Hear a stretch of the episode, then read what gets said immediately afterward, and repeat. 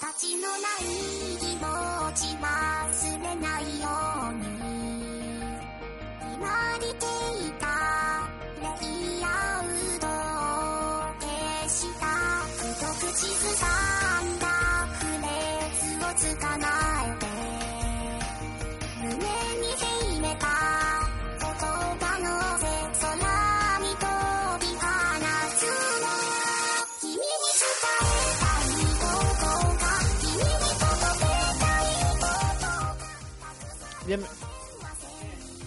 Bienvenidos a una emisión más de Senpai Corner. Yo soy Densho y me da mucho gusto que estén aquí en este podcast dedicado a la música de Corea del Sur y de Japón y a hablar de las noticias del mundo del, entretenimiento, etcétera. Solo les voy a pedir un segundo en lo que arregle un problema de sonido. Vuelvo en dos segundos. Esperen.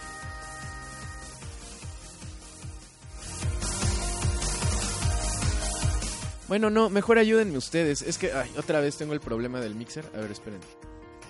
Si me oyen bien, si me oyen fuerte y claro, creo que no hay problema.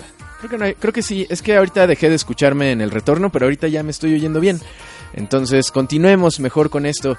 Eh, en este instante se está llevando a cabo la mm, eh, PlayStation Experience 2017 Opening Celebration in English. ¿eh? Para su disfrute. Eh, eh, te- tenía la... Esperen. Es que sí, se baja. Ahí está, ahora sí. Yo espero que así se quede, porque si no, vamos a tener problemas. Eh, oh, que la chingada. Esperen. Voy, voy, voy. No, Es el problema de siempre. Ahí está. Es como el cariño de siempre del osito bimbo, pero aquí es el problema de siempre. Haciendo el osito bimbe. Bueno, creo que ya terminó la presentación. No, están en este instante en tiempo real. Oh, que la chingada. A ver, espérenme, espérenme. Voy, voy, voy, voy. Bueno, ah, sirve que ven el pedacito este de la... A ver. A ver. Les estoy dando la bienvenida a todos los que están aquí. Disculpen los problemas técnicos. Estamos... Ah, ahí está. Ya, exactamente. Eh, Medieval acaban de anunciar. Le doy la bienvenida a Benjamín Jair Hernández, a Isaac Álvarez León, eh, al Cure, Ulises Norte, que se oye bien. Yo como, como que voy y vengo. A ver, espérenme. Como, que siento que se me va la voz. Ahorita está tronando porque lo estoy moviendo. Lo dejo ahí y de repente siento que dejo de. Ah, que la chingada dejo de escucharme y luego me escucho otra vez bien y luego dejo de escucharme hasta que dejo de escucharme completamente. Pero bueno, esperemos que... Oh, ¿Ya ven? Ahí está. Eso es lo que está pasando. Yo creo que... A ver, a ver. Le estoy moviendo aquí para encontrar el punto donde explota la mar, el mixer. Yo creo que voy a comprarme otro y este lo voy a mandar a arreglar y pues para tener dos, ¿no? Por si las dudas, ¿no? Eh, ahora sí, ahora sí, este, ya estamos aquí. Eh, estamos viendo, parece que es lo último, no sé si vaya a durar dos horas la celebración esta de la inauguración de la PlayStation Experience. Me quería, me quería esperar a que terminara, pero pues empezó a prolongar. Ya no voy a poder hacer Twitch esta noche porque pues si no, vamos a acabar otra vez bien tarde. Y mañana tengo cosas que hacer. Temprano. Pero podría hacer un, un stream de Twitch mañana por la noche. Y el domingo también. Pero bueno, no sé. Ahor- Como no tengo sonido aquí en, la, en el monitor. Pero me da la impresión de que ya terminó la conferencia. Porque están pasando como que imágenes de varios juegos. De Crash Bandicoot, Spider-Man. Este... The Last of Us. Uh, Blaze Blue, Dead Stranding, This is Stranding. Y pues quién sabe, creo que ya termino. Pero bueno, le doy la bienvenida ahora sí a todos los que están aquí, Ulises Norte, este, Amir Soto, ah no, ese es de ayer. Pues creo que ya saludé a todos los que llegaron. Mejor la Dangerous Experience. Pues estuve viendo ahí, lo único que alcancé a ver, medio vi la conferencia porque estaba este, haciendo otras cosas. Pero al parecer, bueno, la impresión que me dio es que lo de Detroit fue lo más, este, lo que más acaparó la atención del público. Eh, fuera de eso, pues no vi que, bueno, pues que ya habíamos visto el avance de ayer en la entrega de premios de Game Awards 2017, el avance de Dead Stranding. Estamos transmitiendo, ya, ya terminó la conferencia, ¿no? Justo está terminando en este instante, creo. Sí, ya, ya se acabó, qué bueno, ya la voy a quitar. Eh, estamos transmitiendo completamente en vivo y en directo desde la Ciudad de México, hoy que es viernes 8 de diciembre de 2017. Eh, este podcast no es de videojuegos, este podcast es de J-Pop, K-Pop, eh, manga, anime y todo lo de la cultura pop y el entretenimiento de allá de Corea del Sur y de Japón especialmente. Aunque procuramos pensar que algún día vamos a cubrir ciertas otro- otros países de Asia como China, eh, como Tailandia, donde también se, se produce mucho entretenimiento. Ah, y al parecer viendo, digo, digo que no es de videojuegos, nada más quería comentar que terminó la PlayStation Experience y al parecer pues yo vi muchas quejas, a mí me pareció aburrido, el formato no era como de show, sino más bien como de una conferencia, conferencia, eh, como de un panel, ¿no? De conferencistas y pues, pues les cobran, hay que ser, o sea, si les van a cobrar, no sean huevones, organicen algo padre y no hagan así de, bueno, vamos a sentar aquí a estos güeyes y les ponemos videos del juego y vas ya con eso, ¿no? Nah, pues están cobrando, ¿no? Si fuera así una conferencia en la, acá en la UNAM, en ciencias políticas, bueno, háganlo así, no hay, no hay problema, pero pues pobre gente, ¿ellos qué? ¿No? Este, pero bueno, y al final eh, Hideo Kojima eh, este, dio unas palabras para decir que pues, que su juego va a estar padre, pero pues tampoco dijo algo espectacular al respecto. En fin, eh, le doy la bienvenida a todos. Esto es en vivo, completamente en vivo. Tenemos mucho que comentar, muchas cosas que decir de las noticias que ocurrieron. Eh, la semana pasada se llevaron a cabo, eh, se llevó a cabo la entrega de premios Mnet Music Asian Awards. No, Mnet Asian Music Awards, los Mama Awards 2017. Y pues bueno, fue una entrega de, de premios de locura, muy bien organizada, muy buen show, muy buen espectáculo. Pero hasta ahora tenemos los números. Eh, ¿Qué números arrojó la transmisión de los Mama Awards 2017? Alcanzó 42 millones de tweets mientras se estaba llevando a cabo el récord del año pasado de 2016 para estos mismos premios. Se alcanzaron 22 millones de tweets, es decir, pues casi dobla la cantidad de menciones en esta red social. El mapa de calor muestra los puntos globales de conversación de Twitter para los premios Mama 2017. Esto lo reporta Zumpi en zumpi.com. Eh, los hashtags oficiales, hashtag 2017 Mama y Mama Red Carpet, alcanzaron eh, su punto álgido en Corea eh, y en otros lugares del extranjero y también tenía muchas palabras relacionadas con 2017 Mama. Como tendencia, eh, el compromiso en Twitter fue mejor que nunca, ya que la plataforma ofreció una transmisión en vivo de la alfombra roja en 2017 de Mama en Japón y en Hong Kong en live.twitter.com diagonal 2017 Mama. Esto lo mencionamos la semana pasada.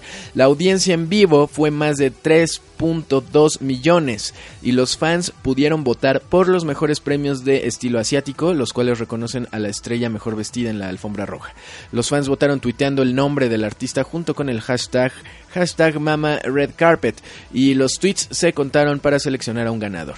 ExoCBX ganó el premio por Mama 2017 en Japón y BTS ganó por Mama 2017 en Hong Kong. Esta es la forma de interactuar. Hacen unos premiecillos ahí simbólicos para la gente que está viendo en Twitter. Y mediante un hashtag, pues uno podía votar por su estrella favorita y pues seguramente les dijeron, oye, ganaste este premio. Ay, sí, luego me lo mandas, ¿no? Pues no son los importantes. Pero bueno, al menos es una forma de interactuar. Yo creo que la organización de los Mama em, va a crecer. Este año fue la primera vez que se realizó en tres países diferentes durante una semana. Que tuvo sus propias presentaciones, sus propios presentadores y sus propios, este números musicales. Eh, y a mí se me hace que va a dejar un estándar en la forma de hacer estas entregas de premios, no solo de música, sino de, de más cosas. Ya vimos The Game Awards, que ya me, como mencioné ayer, no me pareció una, un, buen espectáculo. Eh, independientemente de las funciones que tenga la entrega de premios, como espectáculo a mí no me satisfizo. Pero bueno, vamos a escuchar la primera canción de la noche. Ah, uno de los participantes fuertes del The Game Awards 2017 fue God7. Y acaban de sacar un. De, de volver a sacar estos reempaquetados, como les llaman. El relanzamiento del EP 747. Lo volvieron a sacar. Este. Pero ahora tiene como un tema navideño, más o menos, como de, de fiestas decembrinas. Y se llama Present Edition, es decir, edición regalo o edición de regalo. Y, e incluye la, pues la, mm, la edición física, algunas este, nuevas fotos de los integrantes del grupo GOT7, que son siete. Imagínense que no fueran siete, ah, qué desperdicio de nombre, ¿no? Em, y además, este, lanzaron un video especial en, en el canal de YouTube eh, para el para el lado B que se llama Teenager de, de este EP con un nuevo este con una nueva coreo bueno con una coreografía para la canción Teenager. Esta canción que fue este que fue compuesta por JB uno de los de los miembros de GOT7 y pues los fans obviamente están las fans especialmente están pues asombradas con la con el desempeño este, dancístico, ¿verdad? De, de God7 con la canción Teenager. Vamos a escucharla. Teenager de God7 de su EP del relanzamiento. Ay, del relanzamiento del EP 7 eh, for 7 en la edición Present Edition que se estrenó apenas el 7 de diciembre de 2017. Puros 7. Teenager God7, regresamos a Senpai Corner.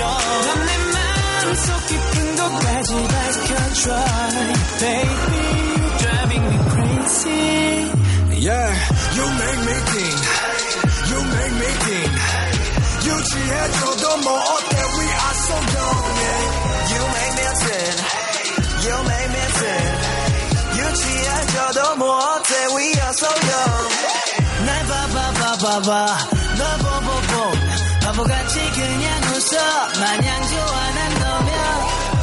She makes me teenager. 매일 더 날씬해져 우리 둘은 teenager. 에이요 둘이 손잡고 길을 걸을 때 yeah. 커플들은 우리를 시기해 yeah. 다 말해줘 내게. If you tell me good boy 어디든 데려가줄게. 너랑 있을 땐 내가 왜 이러 는지 계속 들떠서 눈앞빛에도 보여 넌내 마음속 깊은 곳까지 밝혀줘 Baby you're driving me crazy Yeah, you make me think. You make me think. 유지해줘도 뭐 어때? We are so young. Yeah. You make me teen. 유치해져도 뭐 어때? We are so young. 날 봐봐 봐봐 봐봐. 널 보고 보면 바보같이 그냥 웃어. 마냥 좋아하는 너면. She makes me a teenager. makes her 난 she major. 우리 둘이 teenager. Ayo. 너만은 내 편에 있기를 바래. 매일 밤 너만을 생각해 yeah, yeah. 넌날 특별하게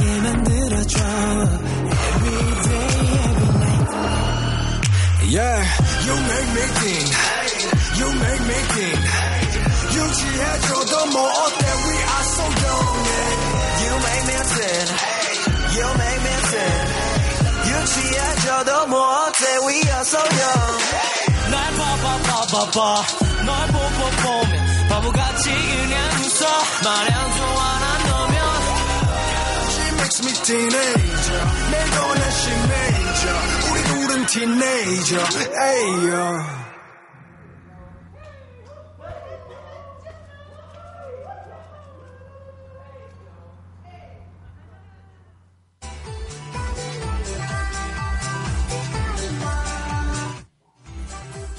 Uy, me pasé de, volumen.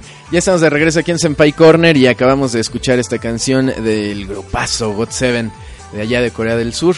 El tema Teenager adolescente, que se incluye en este relanzamiento, en este reempaquetado de su EP llamado 747, bajo el apellido, por decirlo de alguna manera, de Present Edition, edición de regalo, que salió el 7 de diciembre de 2017. Ay, bueno, a ver, déjenme mencionar algunos de los que están comentando aquí en el chat. Gracias por desvelarse. Va a ser breve esta experiencia, no como la de PlayStation.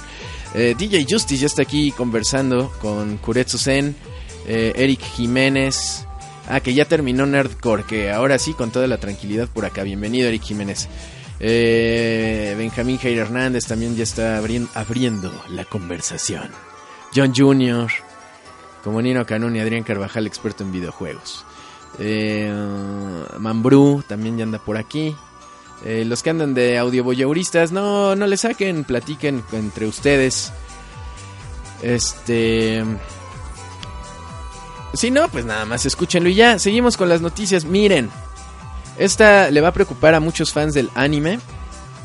Porque China va a superar a Japón en el mercado del anime dentro de 20 años. Y esto no lo dice cualquier hijo de vecino, lo dice Yoshitada Fukuhara, que es nada más ni nada menos que el productor de Kemono Friends, una de las series que, que rompió récords de audiencia este año, de anime, Kemono Friends. Eh, y que hasta programamos aquí en algún Senpai Corner, si no me equivoco fue en el... En el 5 tal vez en uno de los primeros este, pusimos el opening de Kemono Friends porque estaba en los primeros en la lista de popularidad en el primer lugar de popularidad estaba el opening de Kemono Friends eh, esto fue porque Yoshitada Fukuhara el señor Fukuhara que es productor de este anime pues ya saben estas eh, tuiterreas que de repente le dan a uno ya sea porque está en estado etílico o porque simplemente está muy enojado y pues escriben uno enojado y luego dice chin. Que por lo menos en mi caso, déjenme, te tengo que decirles algo, yo soy muy, este, no sé cómo decirlo. Precisamente me obligo a pensar bien que voy a tuitear y cosas así antes de, de hacerlo para evitar el oso de poner cosas y luego borrarlas. No nací así, aprendí mi lección en Twitter donde alguna vez me agarré a insultos con alguien y llegó otra persona este, muy cercana a mí, que le tengo un gran estima. Y, y, y, bueno, la otra persona también era este, pues, cercana a la persona de la que les hablo. Y entró a la, se metió a la conversación y, no, y nos dijo a los dos, oigan, ¿por qué hacen eso? Se ven mal. Y me hizo reaccionar y dije, oh, tienes razón, no debía hacer esto. Y creo que ha sido la, la primera y única vez que he borrado tweets porque sí me avergüenza de lo que escribí, me avergoncé de lo que escribí. Tal vez debí dejarlo, pero dije, bueno, para que no vuelva a pasar, mejor ya no escribo cosas que me avergüencen. He escrito muchas cosas que podrían darme vergüenza, la verdad, pero pues ya no lo hago. Entonces, este, tengo un, un récord limpio de no borrar tweets. Los únicos que he llegado a borrar han sido porque porque si escribí mal una palabra o lo que sea y arruiné un chiste, digo, no, el chiste estaba muy bueno, no, lo voy a borrar y vuelvo a poner lo mismo, nada más que corregido.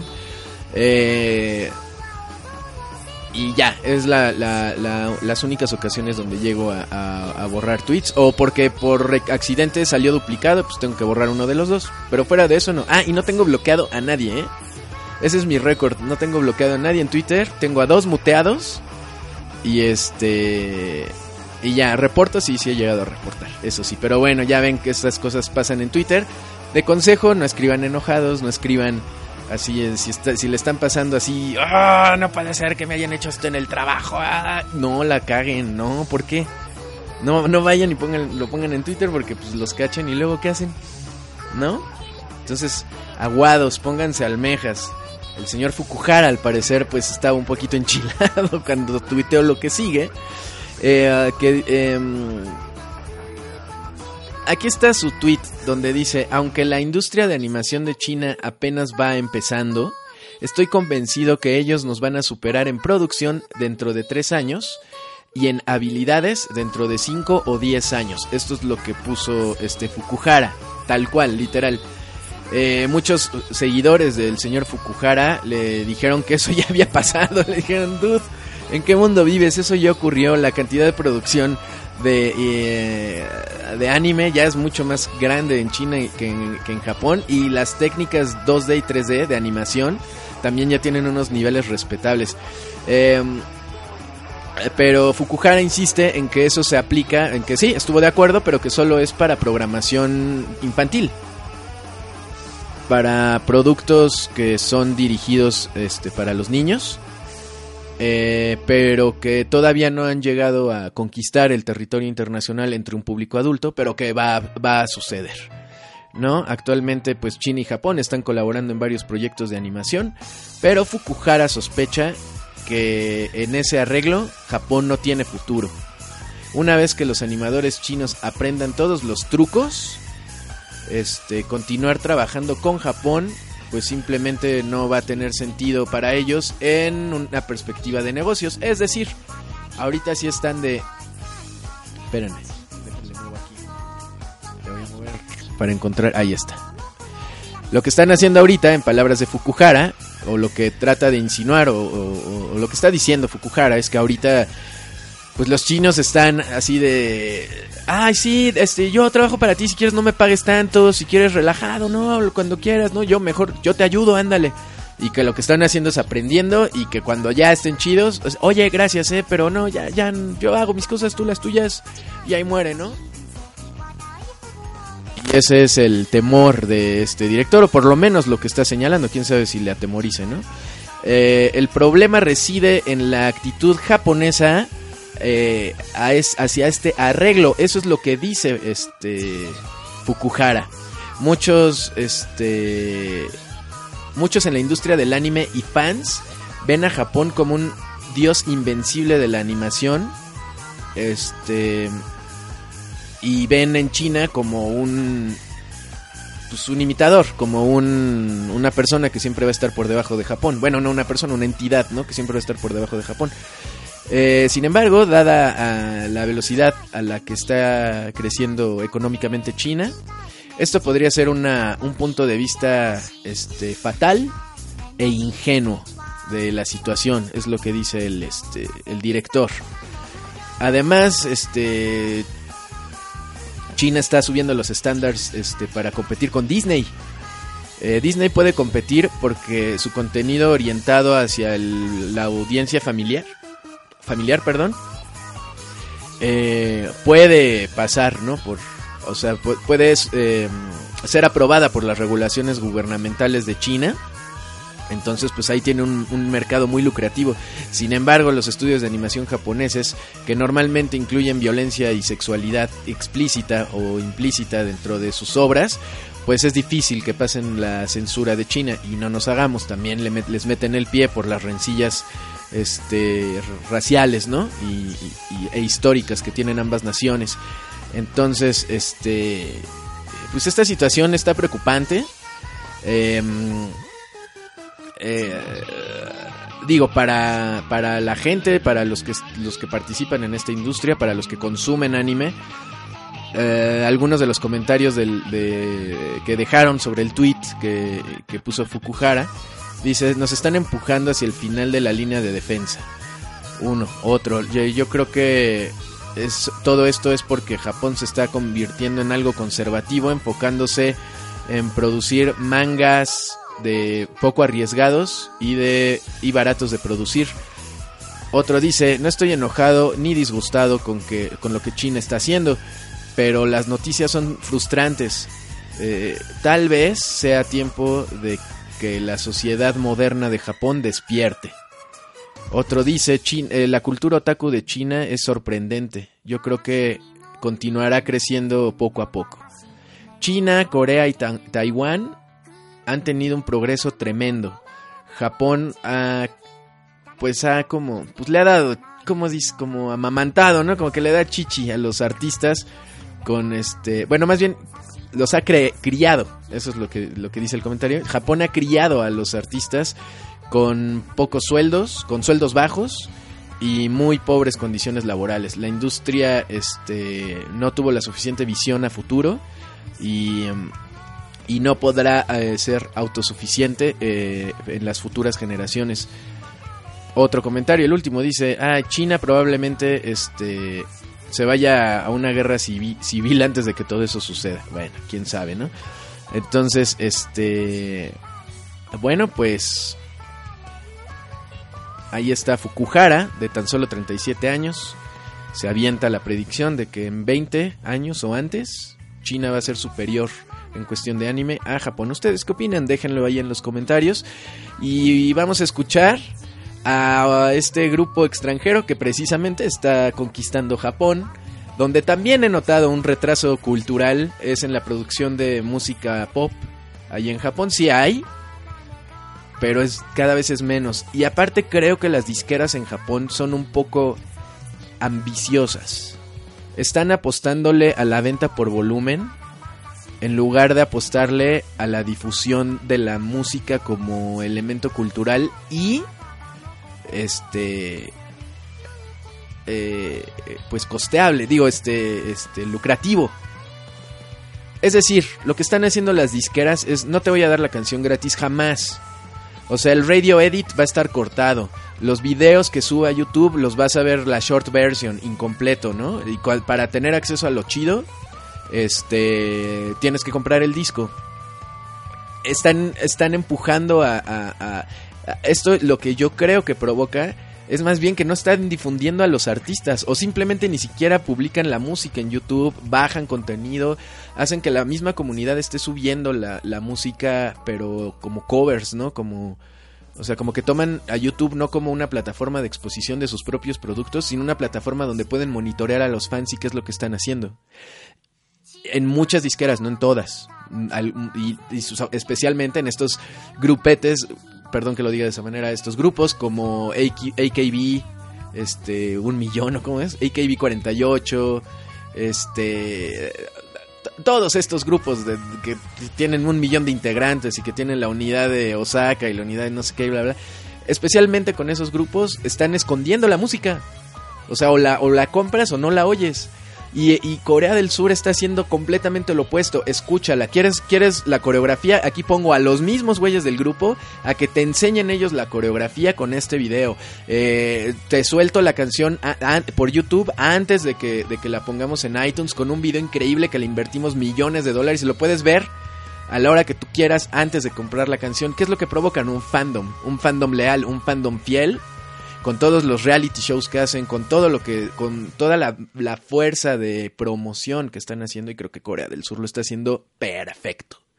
Ellos están alcanzando niveles increíbles de popularidad, uno de los grupos más importantes de los últimos años para la música popular de Corea del Sur es BTS, por ejemplo, que lleva dos años consecutivos con el premio de, de Mama Awards del mejor grupo del año.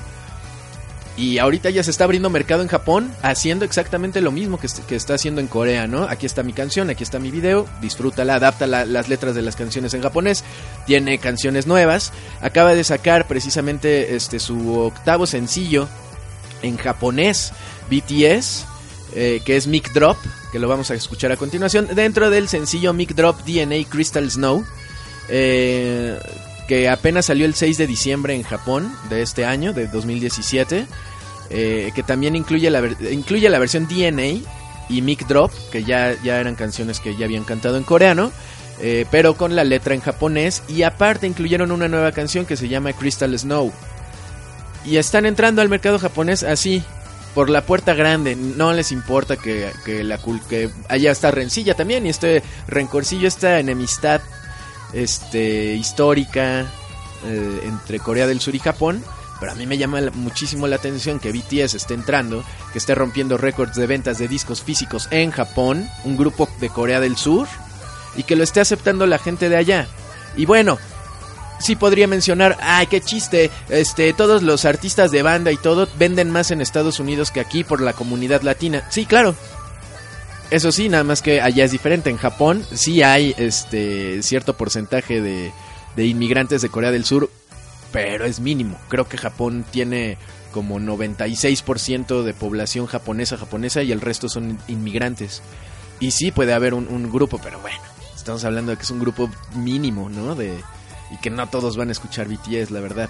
Es- están realmente conquistando el, el- el- la preferencia y el gusto de los japoneses. Y eso es bueno, fíjense. Porque va a llegar un momento en el que la gente de Japón que diga, oye, deja de oír a esos coreanos porque se pasan de lanza y se pasaron de lanza en la guerra con nosotros y por su culpa estamos como estamos y nos caen mal y que la persona que escuche BTS y los japoneses, esta generación nueva que esté escuchando música coreana, que diga no.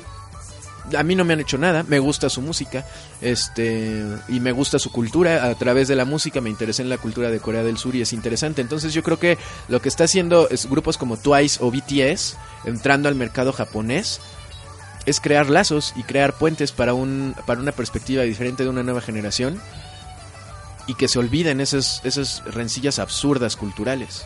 Es importante, piénsenlo. Mientras vamos a escuchar Mic Drop de BTS del, del disco Mic Drop DNA Crystal Snow que se estrenó el 6 de diciembre de 2017 en Japón. Em, y ya regresamos aquí a Senpai Corner.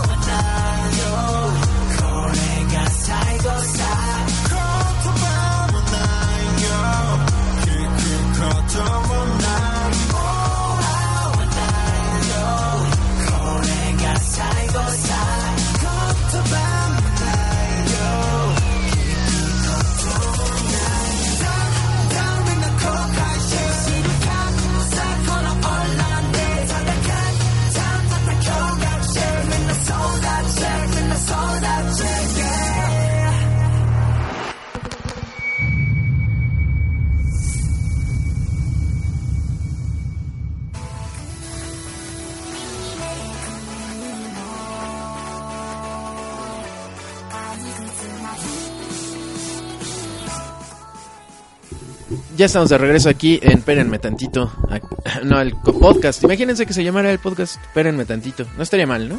Hola, ya estamos de regreso aquí en Pérenme Tantito. Pero no, es Senpai Corner. Y acabamos de escuchar esta canción buenísima, ¿no creen? De BTS. Mic Drop, bueno, Mike Drop. Este. Del disco Mike Drop DNA Crystal Snow. Que salió el 6 de diciembre de 2017 para el mercado japonés. En japonés, aunque ellos son un grupo de Corea del Sur. Y estas mezclas culturales, estos intercambios culturales siempre terminan en algo bueno. ¿Mm? Sigan así, muchachos. Mientras, este, los interesados en esto del K-pop, eh, yo creo que ya están muy contentos al saber que ya se preparan regresos importantes para 2018. Entre estos regresos, reporta Zumpi, está el de Icon y Blackpink, las reinas. Que aunque Twice se llevó todo este año, en 2017, y en cuestión de, popularidad, por lo menos entre marcas comerciales, quedaron hasta arriba. Blackpink que está como en sexto lugar después de que se hicieron algunas encuestas. Eh, por encima de Blackpink, de Blackpink está Red Velvet, por ejemplo. Más abajo de, de Blackpink está Mamamoo, G-Friend. Pero bueno, el chiste es que mm, Icon y Blackpink preparan ya sus regresos el 9 de diciembre. Una fuente de YG Entertainment declaró que es cierto que Icon y Blackpink tienen el objetivo de lanzar nuevos discos en enero de 2018 y actualmente ya se están preparando. Las fechas exactas todavía no se han dado a conocer y ni las vamos a confirmar. Estamos planeando lanzar dar a conocer las fechas a través de un anuncio oficial muy pronto. Esto es lo que dice una fuente de YG Entertainment. Eh, si Icon confirma una fecha de lanzamiento en enero del 2018, habrán pasado 8 meses desde su último regreso con la canción eh, Bling Bling. Creo que la programamos aquí, no estoy seguro. Eh, muchos también sienten curiosidad por ver qué nueva pista de éxito lanzará Blackpink después de sus populares canciones Whistle, eh, Bumbaya, Playing with Fire y As If It's Your Last, mi favorita de 2017 por sobre todas las canciones.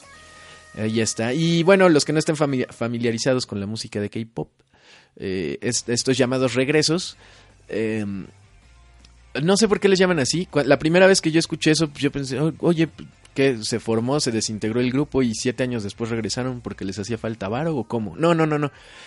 Eh, eh, Es que es el modelo nuevo de negocios de que está creando Corea. Ellos no se preparan y hacen un disco, un LP entero y el mandan de, mandan de gira al grupo mundial, este que dura más o menos un año, le hacen promoción al disco y después descansan otro rato y luego se echan otro año o dos años de producción del siguiente disco y luego sacan otro LP mientras a lo mejor a lo largo de ese intervalo pues hacen colaboraciones o sacan este, algunas canciones como solistas. Ese no es el modelo de, de- de Corea del Sur. Aquí están sacando casi casi por canción muchos grupos. Este, que después se, se, este, se publican en compendios de la música o hacen tres canciones y sacan un mini álbum eh, con remixes o hacen dos canciones, sa- lo sacan como sencillo, eh, pero están como continuamente haciendo esto eh, y de repente sí dejan un lapso de tiempo, de, dejan de hacer música, pero cuando mucho un año, a veces un poquito más. Y cuando vuelven a sacar un- una nueva canción después de un periodo donde estuvieron sacando muchas canciones, le llaman regreso, el, el famoso comeback, ¿no? Entonces, este... Es, es diferente el término, pero se refiere más o menos a eso. Por ejemplo, eh, Icon, la última canción que sacó fue hace ocho meses, entonces no, no es que se haya desintegrado el grupo y se hayan reunido otra vez, ni mucho menos, ¿no? Simplemente así se le llama cuando va a volver a sacar una canción nueva, uno de los grupos. Entonces, este, pues ya viene Icon y Blackpink. Y bueno, vamos a escuchar esta canción que me, me agradó bastante cuando la escuché. Es de un grupo, eh, de una banda de rock japonesa llamada Luna Sea. Es decir, mar de luna, por decirlo así. Ellos son de la prefectura de Kanagawa.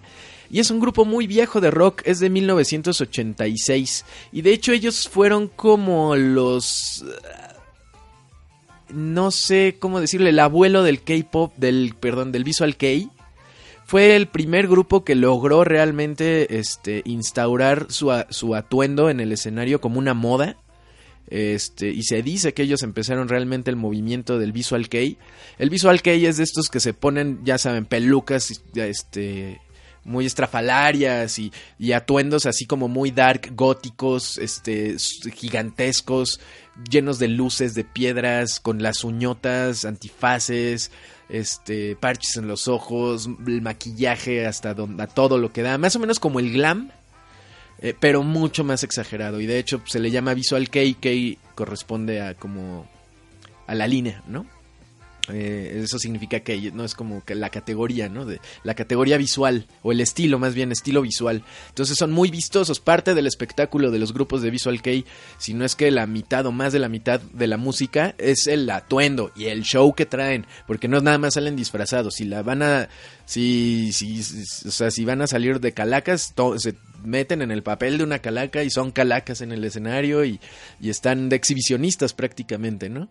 Eh, entonces, y toman personajes y siempre es como muy vacilador, ¿no? Siempre es, eh, también tienen sus puntas, sus puntadas de, este, de improvisación y todo eso en el escenario. Es un, un género musical japonés muy interesante, el visual kei, y que, bueno, de repente cansa. Eh, personalmente, la música de Visual Kei me gusta. Hay, muchas canciones que son increíbles pero a veces sí cansa que sean tantos grupos y que no haya tanta diferencia entre ellos, ni en el aspecto, ni en, ni en la música. Pero Luna sí es de los primeros y, y pues siguen, ya llevan más de 30 años en el escenario y ahí siguen esos muchachos que gradualmente eh, se desintegró el grupo, eh, duraron juntos como 14 años más o menos, eh, se, se desintegró el grupo en el año 2000 pero después tuvieron como sus regresitos, así, ellos sí, para que vean, ellos sí eran comebacks de de veras. O sea, se reunían, ¿no? Como la- este, el Timbiriche, así para hacer números especiales musicales, en 2008 y en 2007. Y luego ya dijeron, no, pues sí nos hace falta comer, ¿no? Y desde 2010 se volvieron a unir. Y bueno, ya llevan siete años en, pues, en el business desde que se reunieron otra vez. Este, este grupo Luna sí es- está considerado como uno de los mejores 100 grupos de la historia de la música de Japón. Eh, y bueno, van a tener un concierto especial. No, tuvieron un concierto especial, Luna sí, el 29 de mayo de 2017. Eh, Y este dato es interesante porque también es dato de trivia. Luna sí este, estuvo en este concierto en el Budokan, en el Nippon Budokan, eh, que es donde se han presentado los Beatles, por ejemplo. Es un auditorio muy grande. Y em, eh, bueno, se presentaron, no se han presentado, se presentaron los Beatles cuando fueron a Japón, estuvieron ahí en el Budokan.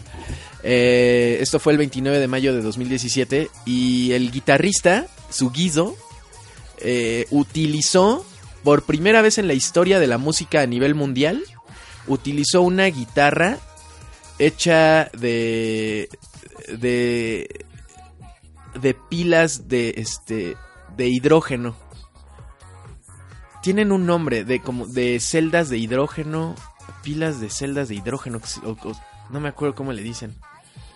A ver, déjenme. eh, pi- Pila de combustible le llaman. Este, pila de combustible o tiene otro nombre.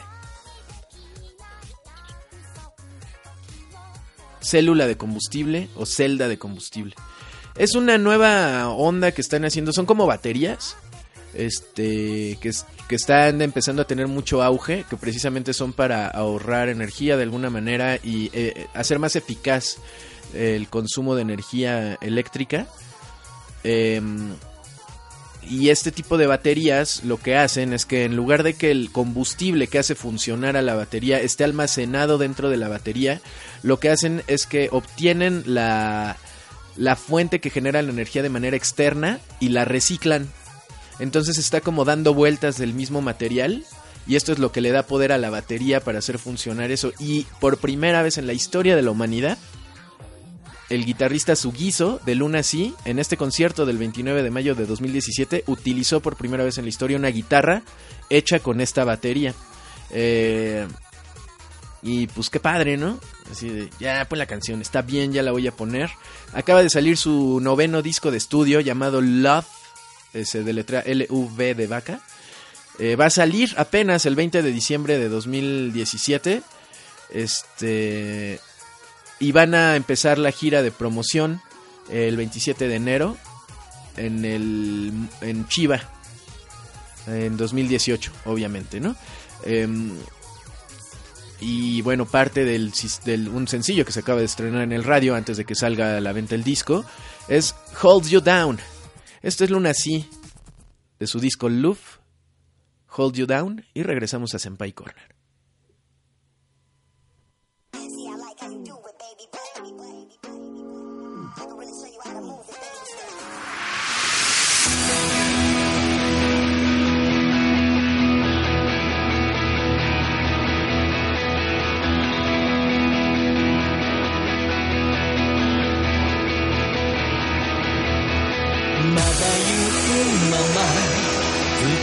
美し濡れた君の音は静寂壊した。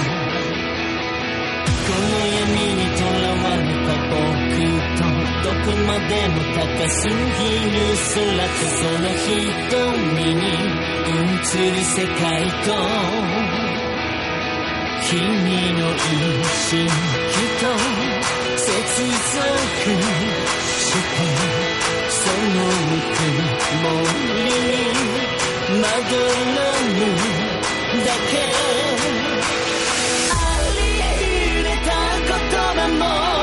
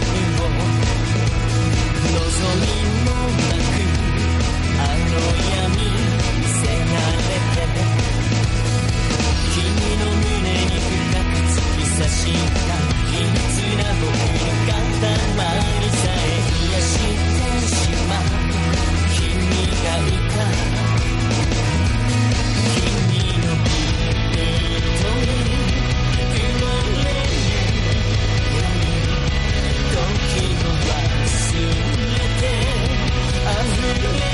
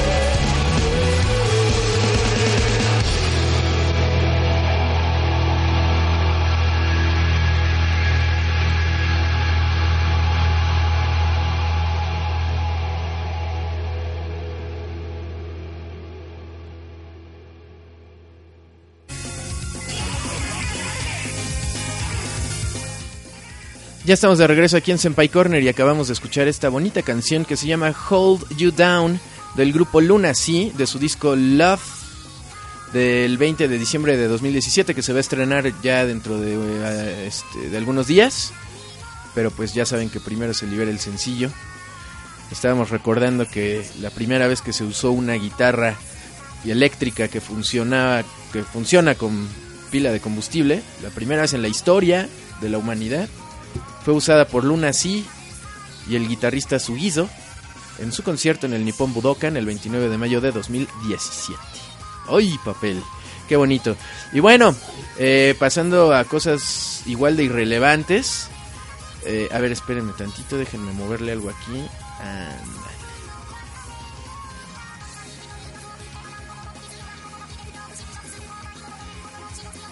Ahí está, perfecto. ¿En qué estaba yo? Ah, sí. Empresas japonesas usan drones para cuidar a sus empleados en sus horas extra. Ay, qué bonitas las empresas que se preocupan por el empleado y les ponen drones para que estén revoloteando sobre ellos mientras están en horarios en, en la oficina fuera de horario laboral para que vean si les hace falta algo, ¿no? Qué bonito. Ojalá si fueran todos. Claro que no. Aunque eso digan, es para otra cosa. Resulta que este. Bueno, en Japón, ustedes saben que mm, ahorita este. Japón siempre ha tenido un problema como de, de, de de so- sobretrabajo, ¿no? Que la, la banda le gusta trabajar de más, no por voluntad, sino porque pues realmente pues si no hacen eso, ¿qué otra cosa harían, no? Entonces, pues se quedan a trabajar más tiempo y todo eso. Entonces, este pues las compañías este lo que están observando y la postura de las compañías es bueno, pues si los empleados están ahí este sentados tanto tiempo después de que terminó su hora laboral, se nos hace mala onda que a lo mejor les pueda pasar algo, ¿no? Obviamente pues están cuidando ellos mismos, ¿no? Si se les enferma un empleado por horas extra, pues la culpa va a ser de la empresa, ¿no? Entonces lo que quieren hacer más bien es como que no dejar nada al azar. Entonces la, o la eh, compañía de telecomunicaciones Entity eh, resulta que estamos oyendo rapper en el fondo a Hatsune Miku, esperen.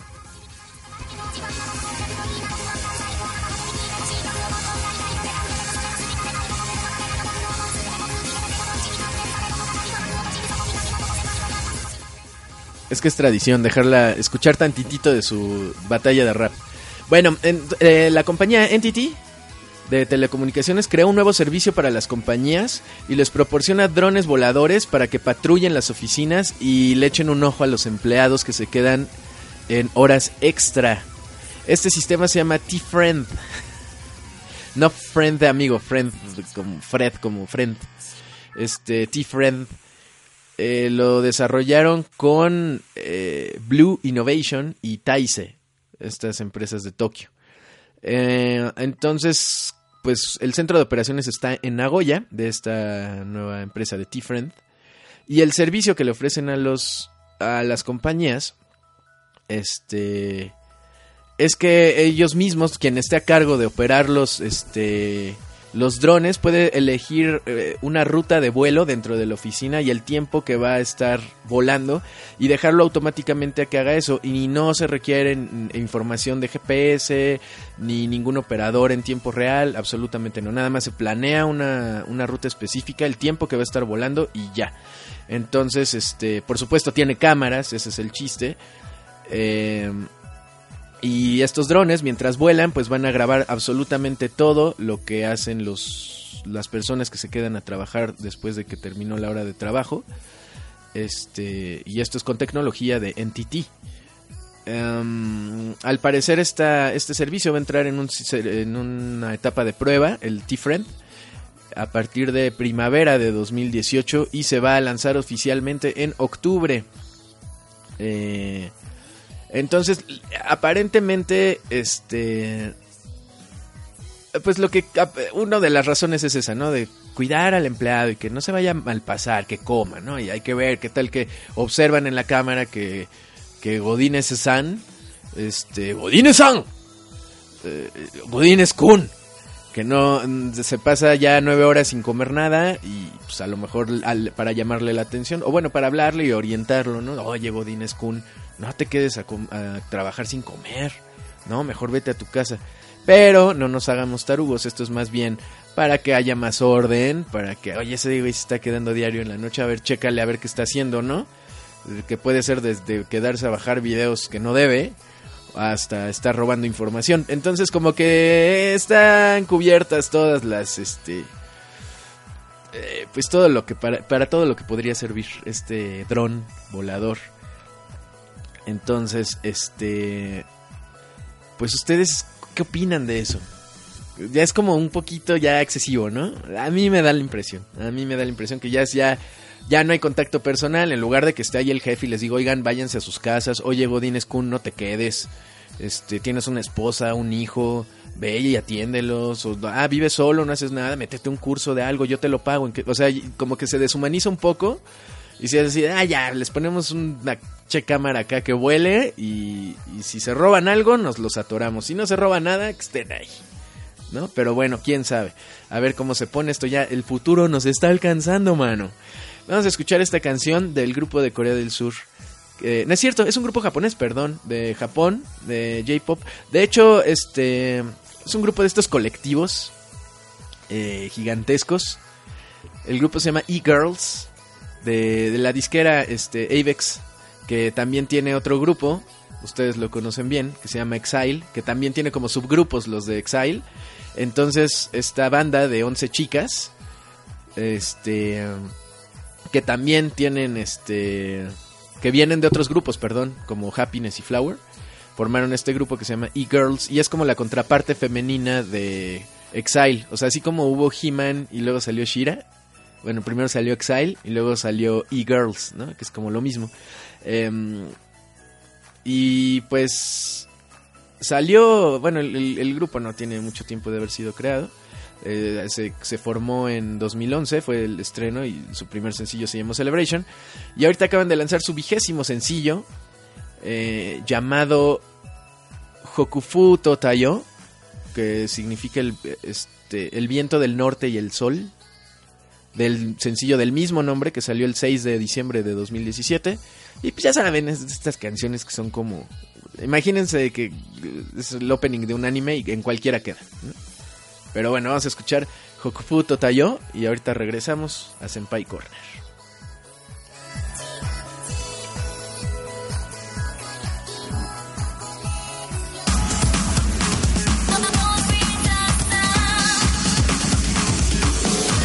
Sunny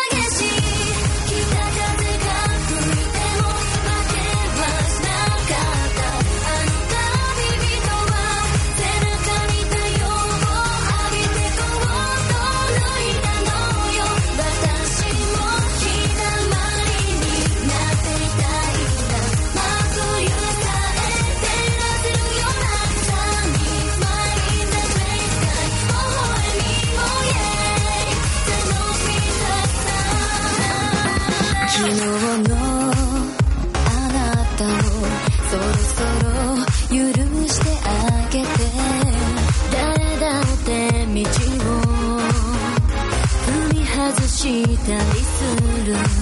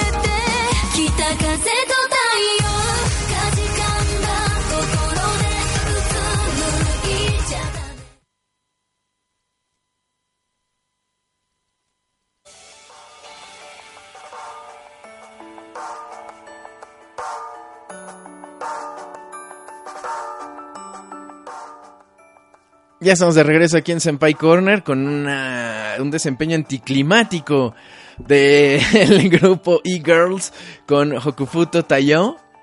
Eh, tuvimos un problema técnico, pero bueno, ya, ya entendieron de qué se trataba la canción, ¿no? Ya sabían que iba a acabar igual que como empezó, entonces ¿para qué le seguíamos, no? Eh, esto fue su vigésimo sencillo que salió a la venta el 6 de diciembre de 2017 y vamos a escuchar la siguiente noticia. Integrante de Big Bang participa encubierto en batalla de baile callejera. Y esto estuvo muy gracioso, muy... Bueno, no gracioso, así de, no, man, no había visto algo que me hiciera reír tanto desde Edgar se cae. No, no, tampoco, ¿no? Pero vi el video y la verdad está bien padre. Resulta que Tae Young de Big Bang este, participó en el episodio del 8 de diciembre eh, del programa Living the Double Life. Este donde Tae Young, el productor de este, uno de los productores de YG Entertainment eh, que se llama Kush, bueno y este y otro miembro del equipo de YG, eh, Yewook, eh, se fueron a Busan. Ustedes saben que esta es una de las tres ciudades más importantes de Corea del Sur, Busan. Entonces, este, andaban por el mercado de Bupyeong, conocido como el, el mercado de, de, de las latas de aluminio, el Tin Can Market. Entonces, este, ellos iban caminando en la calle en este reality y la gente veía pasar a Taeyang y, y pues lo reconocían, ¿no? Así, ah, mira, ahí va Taeyang de Big Bang. Y hacen el comentario de, ay, pues chale, pues, me reconocen muy rápido. Entonces, en, la, en este recorrido que hacen por Busan, se encuentran en una placita, pues ah, ya ven que se juntan varios jóvenes. eh, por ejemplo, aquí en la Ciudad de México es común ir al, al Monumento a la Revolución, por ejemplo, y ahí escuchar unas batallas de gallos, unas batallas de raperos ahí que hacen en la explanada, o que hacen coreografías, bailes, rap, este, de rap, todo eso, ¿no? Entonces, el mismo caso en Busan, hay una placita y ahí estaban, este, pues estos muchachos echando el- el- las competencias de, de hip hop, de baile. Entonces, este, pues decidió entrarle Tae Tae Young. De- Tae Young es un profesional, tiene 29 años, lleva en Big Bang quién sabe cuántos años triunfando en la- los escenarios. Aparte que tiene un entre- entrenamiento profesional y allá los, los artistas de Corea del Sur, sí me atrevo a llamarles artistas porque su formación artística es, es basta. Así, aunque sea el, así que digas, ay, ese es como Justin, ¿no? Sí. Pero es un Justin coreano que sacó 10 en todas las... Son muy estrictos con eso allá en Corea del Sur, o sea, son grandes estudiantes, este, conocen mucho, bueno, no, este, acuérdense que es diferente conocer al saber, ¿eh? porque también son jóvenes, no pueden tener la experiencia de un adulto, pero definitivamente tienen una formación artística impecable, o sea, van a las mejores academias de, de este, de arte, se especializan en música, baile, o sea, si ustedes ven a un chavillo ahí eh, arriba del escenario de 18, 19, como los de Wanawan, tengan por seguro que ellos saben tocar tres instrumentos, que tienen un nivel avanzado de danza contemporánea y cosas así, ¿no? Entonces, la verdad sí se preparan bien. Taeyang, además de tener ese, ese, este background, ese perfil, pues también ya tiene toda la experiencia en los escenarios. Entonces llega, se ve el video que llega y como que eh, se pone una gorra y un eh, pues una cosa y una como bufanda y que le tapa toda la cara, ¿no? Entonces no se ve quién es, una chamarra. Se pone a bailar con ellos y empieza como a seguir su onda, el flow de los que están bailando. Este, lo ponen como a competir con los demás y de repente empieza a sacar sus pasos y, es bien curioso como todos los que están viendo así se empiezan a sacar de donde ¿y este dude quién es? No man, nunca lo había visto y está increíble, qué pedo con este güey. Pues, está increíble, la verdad, y está muy chistoso. Este, Tae Yang comentó al respecto de su experiencia, ¿no? Eh, nunca supieron, ¿eh? Los que estuvieron ahí echando cotorreo con él, de repente él dijo, bueno, ya me voy. Órale, cámara, estás chido, mi hermano. Hay luego unas caguabongas, ¿no, mi hermano? Ya se fue. Y nunca les dijo que era Taeyang hasta que se estrenó el programa. Pues yo creo que los que andaban ahí dijeron, no, ma, era Taeyang. Me reventó Taeyang en la calle, qué chido.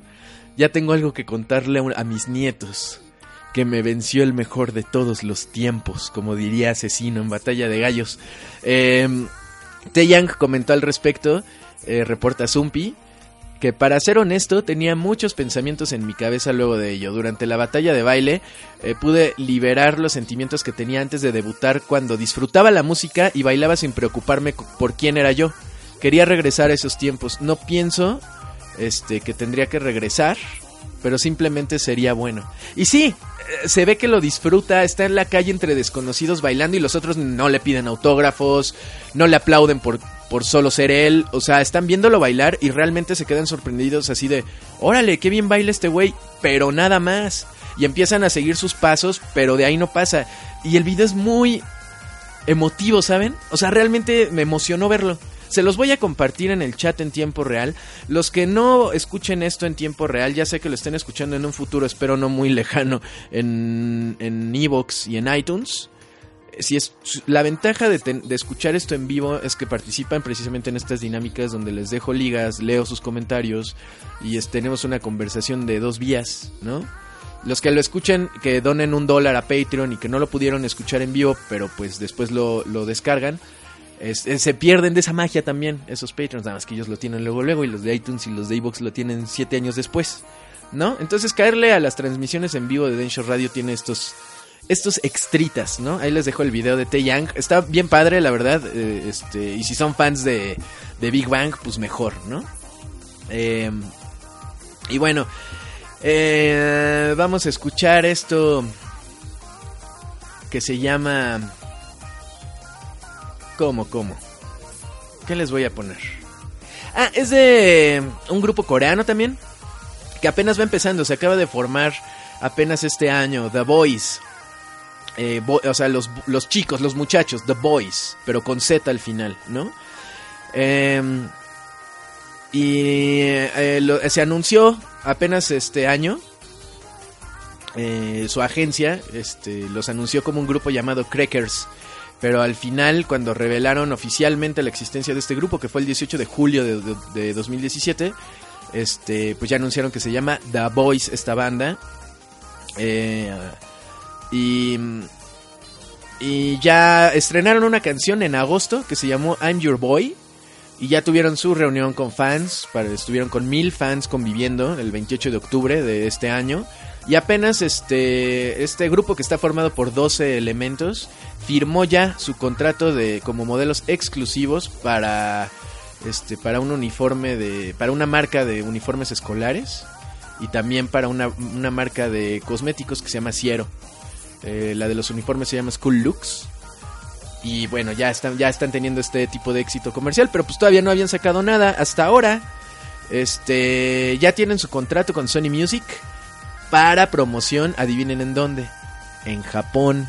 Van por todo, van por todo. Y miren, si se comen el mercado de la música pop japonesa y el J-pop se convierte en K-pop cantado en japonés, se lo tienen bien merecido, porque se duermen en sus laureles.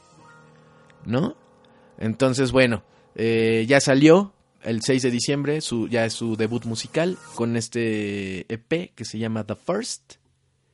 Y uno de los sencillos del EP es esto que vamos a escuchar a continuación, Boy, chico, bueno muchacho, Boy del grupo The Boys, los muchachos con Z. Regresamos aquí a de su EP The First. Apenas salió el 6 de diciembre de 2017, ya regresamos a Senpai Corner.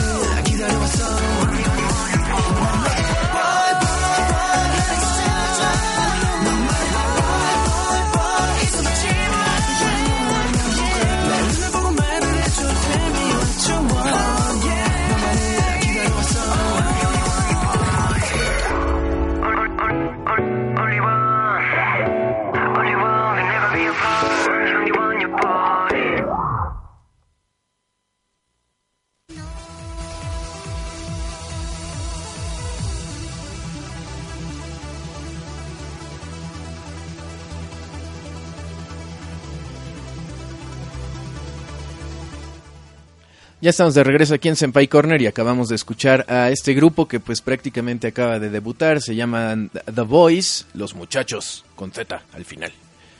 Con este sencillo que se llama Boy, de su primer EP llamado The First.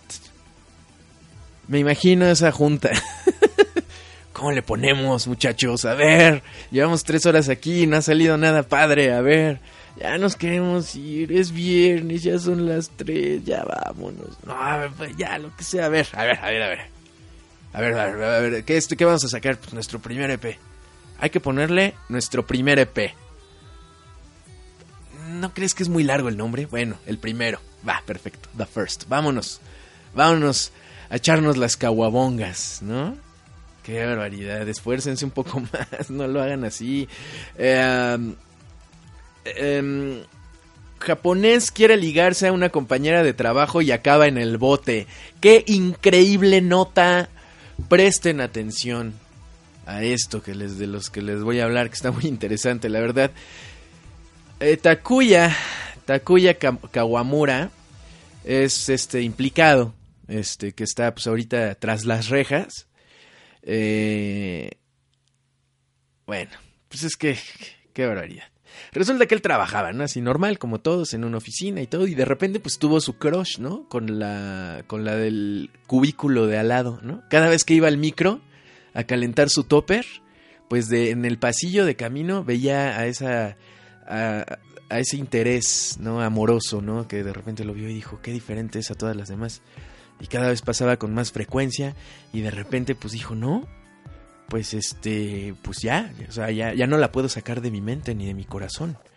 Y, pero no encuentro un pretexto adecuado para, porque ella es de otra área, ¿no? Ella es de contabilidad, ¿no? Y yo soy de, de este, de, de acá, de, de sistemas, ¿no? Entonces, este, pues nada, no tenemos nada en común aquí en esta empresa. Nada más a veces me la encuentro en el elevador, ¿no? O en el camión de regreso. Entonces no hallaba la forma de, este, pues de llamar su atención, de acercarse y hacerle una conversación adecuada. Digo, hay como muchas opciones, ¿no? Bien pudo haber llegado y haber dicho, oye, ay, ¿te- ¿quieres que te ayude con el garrafón hoy? O este, oye, ¿no sabes si ya depositaron? Es un gran icebreaker, ¿eh? Es un gran icebreaker, se los recomiendo. Oigan, oye, ¿no sabes si ya depositaron? Oye, disculpa una molestia, perdón, perdón. Es que ahorita no conozco a nadie este, por aquí de que me pueda decir, a lo mejor tú, porque eres de conta, ¿no? Oye, este, ¿sabes si ya van a depositar el aguinaldo? Buen icebreaker, ¿no? Este. Oye, oye, oye, este, ¿no te sobra un este eh, un boleto o de este del comedor o cosas así, ¿no? Yo creo que hay muchas opciones, menos la que él eligió. Takuya Kawamura eligió la peor de las opciones para romper el hielo con ella. Entonces, de acuerdo con la policía de Globo City, eh, Wakamaya, digo Wakamaya, Wakayama, perdón, el 16 de noviembre de 2017, en punto de las 3.30 de la madrugada, decidió tomar acción para empezar a hablarle a esta muchacha que le gustaba del trabajo, ¿no? Dijo, ya, no puedo más, esto me va a funcionar, después de hacer esto voy a poder hablar con ella, voy a tener un buen pretexto para hablar con ella, y de ahí, pa'l real boda, luna de miel, hijos, envejecer juntos, viendo Netflix, fin. Entonces, en la madrugada, decidió meterse al estacionamiento de su compañera de trabajo de 31 años, encontró su coche y le cortó los frenos.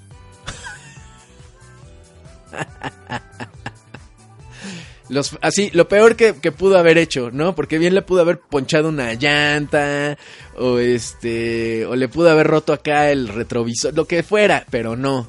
Se le ocurrió cortarle los frenos. y ya. Y se fue. A la mañana siguiente, la muchacha pues salió a trabajar, se subió al coche, eh, encendió el coche y, y, bueno, al encenderlo pues se le quitó como que el, este, pues, se le empezaron a mover las llantas y empezó a irse hacia adelante y ella al tratar de frenar no pudo y bueno, es una, era una distancia muy corta, realmente no hubo ningún accidente, no le pasó nada.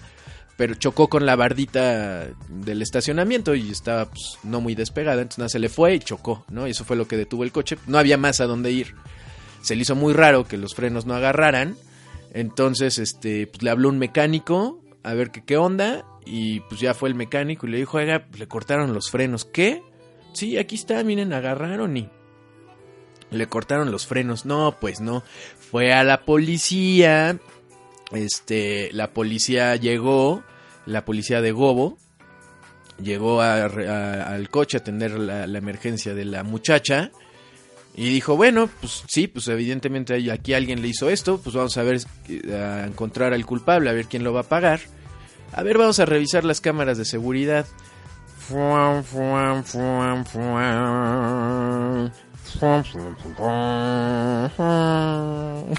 Pues obviamente vieron a este pendejo cortándole los frenos al coche de la chava. Y pues ya, obviamente pues fueron por él a la oficina. Oye, ¿qué pedo? así de, pues lo. Y lo interrogó la, la policía así de, güey, ¿qué te hizo? Y así la compañera así de, pues, sí, o sea, sí es de la oficina, pero. Pues no, yo no hablo con él, no, o sea, no creo que le caiga mal, o no veo por qué me haya querido matar, o qué rayos, ¿no? Y la policía así de, a ver, güey, a ver, ya acá entre nos, güey, ya, mira, ya, ya, de aquí al bote, ¿no? O sea, le vas a tener que pagar los frenos y en lo que vemos qué pedo y la averiguación previa y la chingada, pues te vas a echar aquí tus 48 horas en el toro, ¿no? Pero, ¿qué tranza? O sea, ya acá en confianza, ¿qué chingados tenías en la cabeza? ¿Qué querías que pasara? ¿No? No, pues es que pues yo quería eh, que pues cuando viera que los frenos no le funcionaban, pues que me hablara a mí para yo venir y echarle la mano a arreglar los frenos. Así, ay, eres un pendejo. A ver, te vas a meter al bote un mes pero por pendejo, no, ya. No, quién sabe por qué, eh, cómo le fue. Este, pero esa es la historia, ¿no? De, de este caballero llamado eh, Takuya Kawamura. Este, le dije Wakayama, pero esa es la ciudad. Wakayama era la ciudad, de la, ciudad Go- Gobo en Wakayama. El señor se llama Kawamura. Y pues bueno, ya ni modo, ya está en el bote. Este, y pues yo creo que ya no le va a volver a hablar la muchacha, ¿no? Qué barbaridad. Vamos a escuchar esta canción que me gustó muchísimo. La no tiene mucho que la estrenaron, 29 de noviembre de 2017. Este grupo que ya habíamos programado antes, en Senpai Corner en el 6, exactamente, este grupo Bish, eh, que acaba de sacar su. mm, Este. eh, bueno, este disco completo, eh, este álbum de estudio llamado The Gorilla Bish, que estuvo muy chistoso el lanzamiento porque lo sacaron en secreto. Como que estuvo, fue como un ejercicio de creatividad. Entonces, este, este grupo Bish, que es un grupo de chicas metaleras, eh, en Tower Records lo sacaron, no anunciaron nada, nada más metieron copias de, dentro de este, ahí como copias al azar del disco y costaba 300 yenes el disco completo. Eh, solo estuvo a la venta en- entre el 4 y el 5 de noviembre de 2017 y el que entrara y se lo encontrara y lo pagara en 300 yenes, que son como 3 dólares, este, pues, se lo llevaba y, y no sabían de qué era el disco. O sea, lo único, eh, o sea, tenía como alusiones, pero cuando llegaban ya lo ponían y se daban cuenta que era el nuevo disco de Bish, ¿no? Entonces, este pusieron algunas pistas las chicas en redes sociales para que los fans fueran quienes dieran con estos discos. Eh, al final, pues ya se publicó el 29 de noviembre de 2017 el disco completo de Gorilla Bish con estas chicas llamadas Bish. Este. Que ahí la llevan, ¿eh? Ahí la llevan, ahí la llevan. Ya llevan como unos añitos, cuatro años más o menos juntas. Este. Y están proporcionando buena música. Quién sabe cómo les vaya de presentaciones y de venta de música, pero. Pero la producción, ahí la llevan. Esta canción se llama Smack Baby Smack de Bish, de su disco The Gorilla Bish.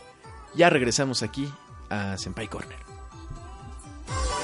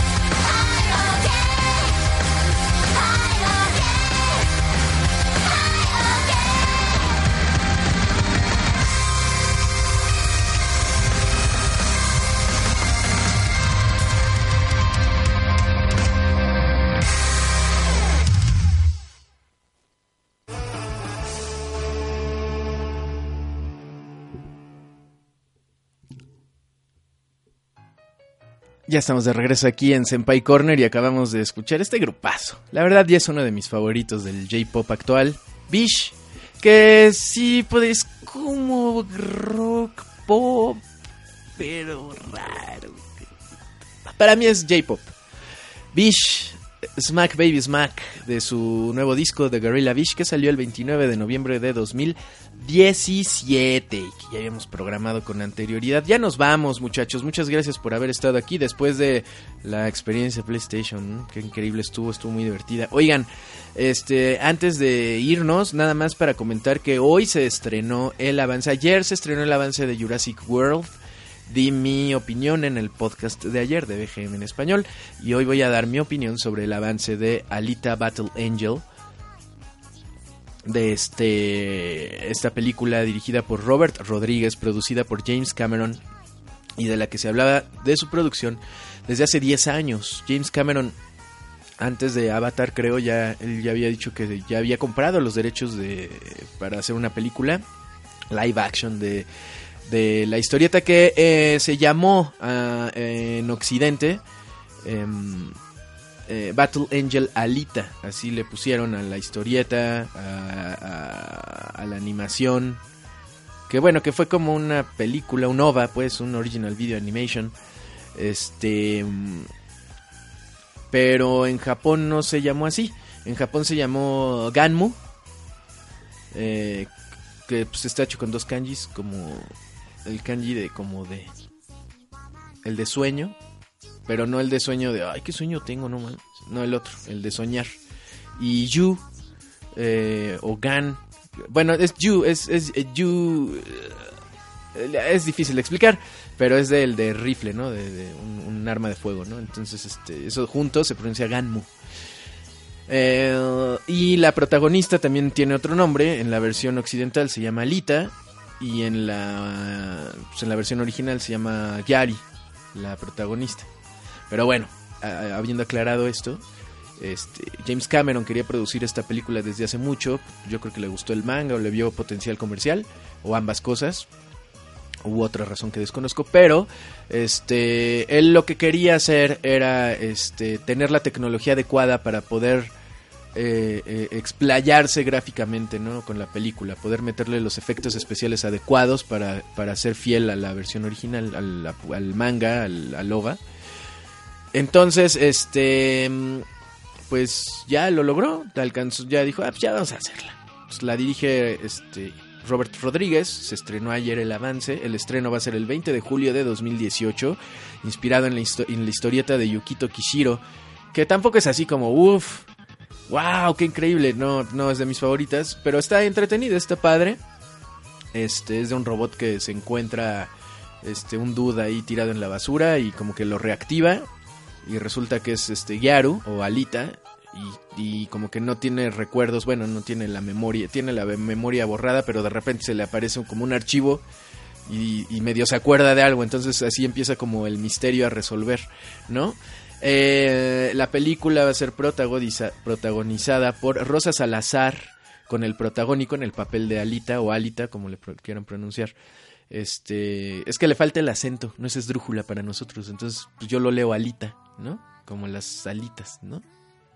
Papel arroz ovalado sin filtro. Ah, no, esos son los delicados. Eh, va a estar también eh, Christoph Waltz, Jennifer Connelly, que le celebramos su cumpleaños cada año. Eh, Mahershala Ali, Ed Scarin, eh, Jackie Earl Haley y Kian Johnson. Esos son los actores que van a protagonizar esta cosa. Que veo el avance. eh, y pues sí se ve padre. Los escenarios me recuerdan mucho a los de Ghost in the Shell de live action, protagonizado por Scarlett Johansson, que pues quedó mucho de ver esa película. Este, un poquitín como. Como The Matrix, pero de día, más o menos. Este. Oh, no sé cómo explicarlo. No, no. Como que. Pues sí, creo que lo que más les podría recordar de estilo visual de live action, Ghost in the Shell de Scarlett Johansson, donde salió Scarlett Johansson, es más o menos parecido todo eso. Pero, ¿qué pedo? O sea, resulta que la... Pues el personaje no... como que lo hicieron CGI, pero no... O sea, pero como de Disney. O sea, es como ver, así como, como Detective Pikachu o algo así. O sea, que, que sí es live action, pero el personaje principal, Alita, Alita o, o este... Es, es como, como Dora la exploradora.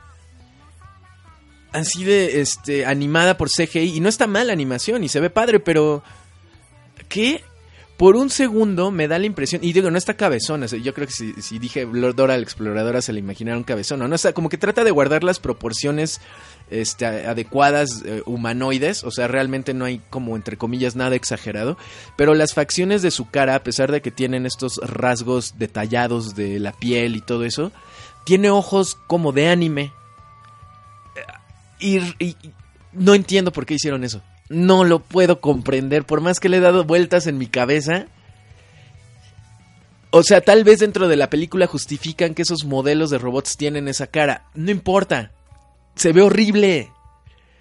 O sea, es... No, no, no. A lo mejor es un peliculón, está increíble, le dan un... arrasa con los Óscares, tal vez. Pero se ve horrible eso. No sé qué va a pasar con esta película.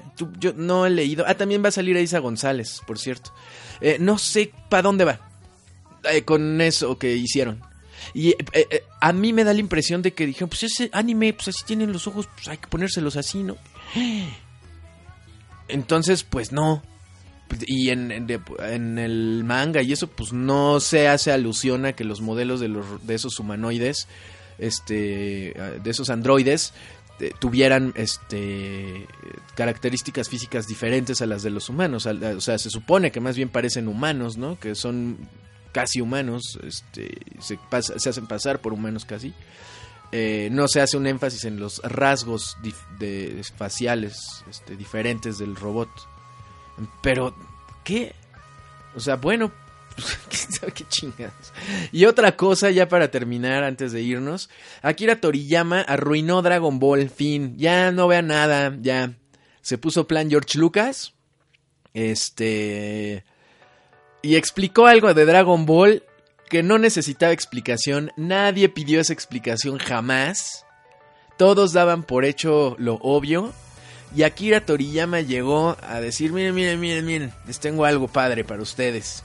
Y lo arruinó con su respuesta. Igual que George Lucas arruinó el concepto de la fuerza, de la misma manera, este...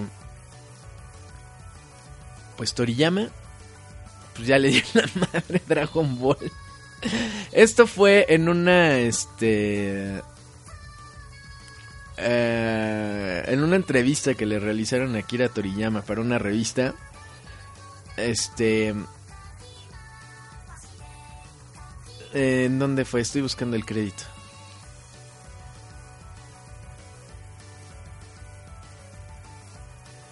Ay, no lo encuentro. Y lo tenía aquí, ¿eh? Bueno, no importa, pero el chiste es que respondiendo a la pregunta de que si cualquier persona, si cualquier Saiyajin o cualquier Saiyano o este Saiyan, como le quieran llamar, este eh, que si cualquier Saiyan podía convertirse en Super Saiyajin y la respuesta de, de Akira Toriyama fue que no que no cualquier Saiyajin puede convertirse en, en Super Saiyajin. Entonces, pues le preguntan, bueno, entonces Goku cómo le hace, ¿no? O sea, ah, ya encontré el crédito. Ay, este, eh, eh, esto fue este, un escrito que se incluyó dentro del Psycho Jump Manga An- Anthology del mes de noviembre. Esto fue la información que publicó de este de Akira Toriyama de la entrevista. La pregunta, como les decía, era quién se podía si cualquier Saiyajin podía convertirse en Super Saiyajin y, y Toriyama dijo no. No, este solo muy pocos Saiyajins pueden convertirse en Super Saiyajin y uno de ellos es Goku y eso se debe a que tiene en su sangre unas células llamadas células S. Entonces, Akira Toriyama explica que cuando un, Sai- un Saiyajin alcanza cierto número de, células S en su cuerpo, puede usar el enojo o cualquier otro tipo de emoción para disparar dramáticamente eh, este, el incremento de las células S, lo que causa que su cuerpo se transforme en Super Saiyajin.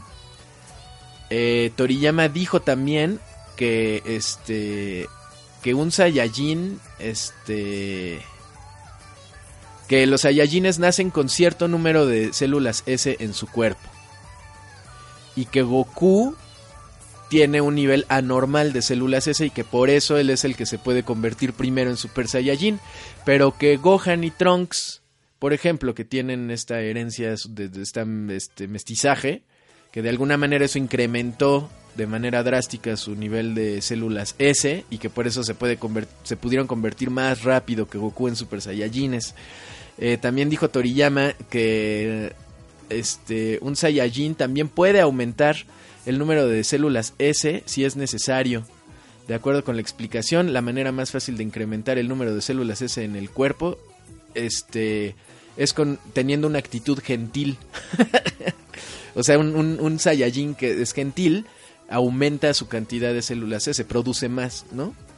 Este, por, eh, y eso explica que como Bellita no es tan buena onda, que por eso siempre va detrás de Goku. eh, eh, este, y que pues si eres buena onda y eres amable, pues vas a tener más células S. y que si naciste con cierta cantidad de células S, este. Este, o sea, que, que tiene cierta cantidad de células S y que si te, eres buena onda y eres amable y eres pacífico y todo, que vas a producir más células S y en algún momento sí podrías convertirte en un Super Saiyajin. Eh, ya, ya, ya, Toriyama, gracias, gracias, ya, olvídalo. no, es que no he terminado. Gracias, Toriyama. Ya, muchas gracias, ¿eh? Eh, y gracias a ustedes también que estuvieron aquí. Eh, dejó un comentario muy bonito, Bus Medina.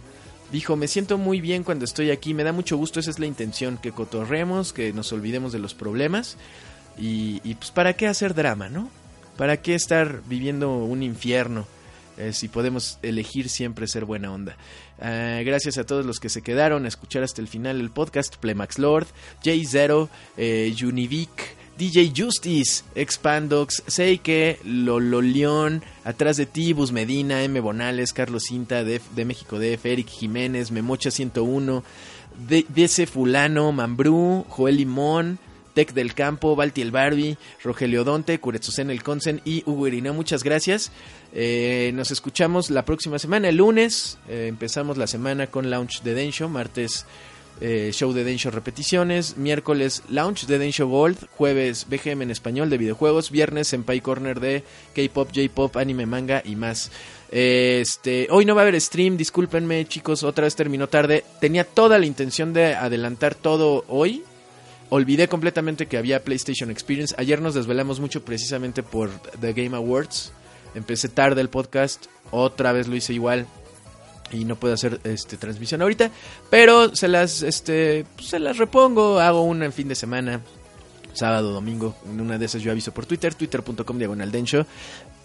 Gracias por ese dólar que donan en patreon.com diagonal densho. Muchas gracias y recuerden que los voy a dejar con una canción antes de irme. este es una- un rolón también. Este se llama I Like You del grupo Day Six de Corea del Sur. Se estrenó precisamente el 6 de diciembre. Ellos traían esta dinámica de empezaron el año y em- estrenaron una canción. Todo el grupo se llama Day Six. Entonces cada mes de, de 2017 estrenaban una canción eh, cada día 6 del mes. Le fallaron en dos, tres meses, pero por otros, otras cosas y avisaron desde que anunciaron el calendario de lanzamientos que iban a tener a lo largo de 2017. Especificaron que la intención es que todos los meses salieran en día 6, pero que en tres ocasiones no lo lograron. Y al final del año la intención era que todas esas canciones más unas nuevas inéditas que no había escuchado el público se iban a incluir en un nuevo disco. El disco ya está a la venta, salió el 6 de diciembre de 2017, se llama Moonrise, es su segundo álbum de estudio, este que tienen estos 10 pistas que se estrenaron a lo largo de 2017. Este eh, el, el concepto se llamó Everyday Six, o sea, cada día 6. están todas las canciones de Everyday Six, este, más un este y otras cinco canciones de su primer EP, The Day, que con las, las versiones finales, ¿no? Este, y aparte de esto, van a cerrar este proyecto que se llamó Everyday Six de 2017 con un concierto que va a durar cuatro días. Ay, hubiera durado seis, qué pendejos. Bueno, este, el concierto se, llama, se va a llamar Everyday and Concert in December. Y van a hacer una serie de presentaciones entre el 22 y el 25 de diciembre. Pobrecitos los van a poner a chambear en Navidad. Lo bueno es que ellos no creen en Cristo. La Navidad no creen. Creen en Buda. No, no es cierto, no sé. Este, gracias por eh, escuchar y ahora sí.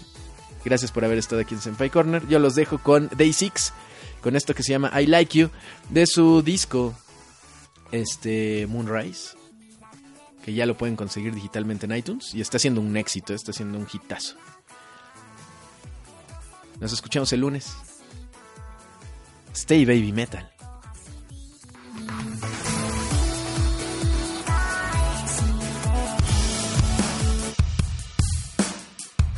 살다 보면 맘대로 되는 날이 그리 많지는 않아줘. 사실 난 그런 날이 많아져 오늘도 그런 날이 돼버릴까 고민이 많이 되기는 하네요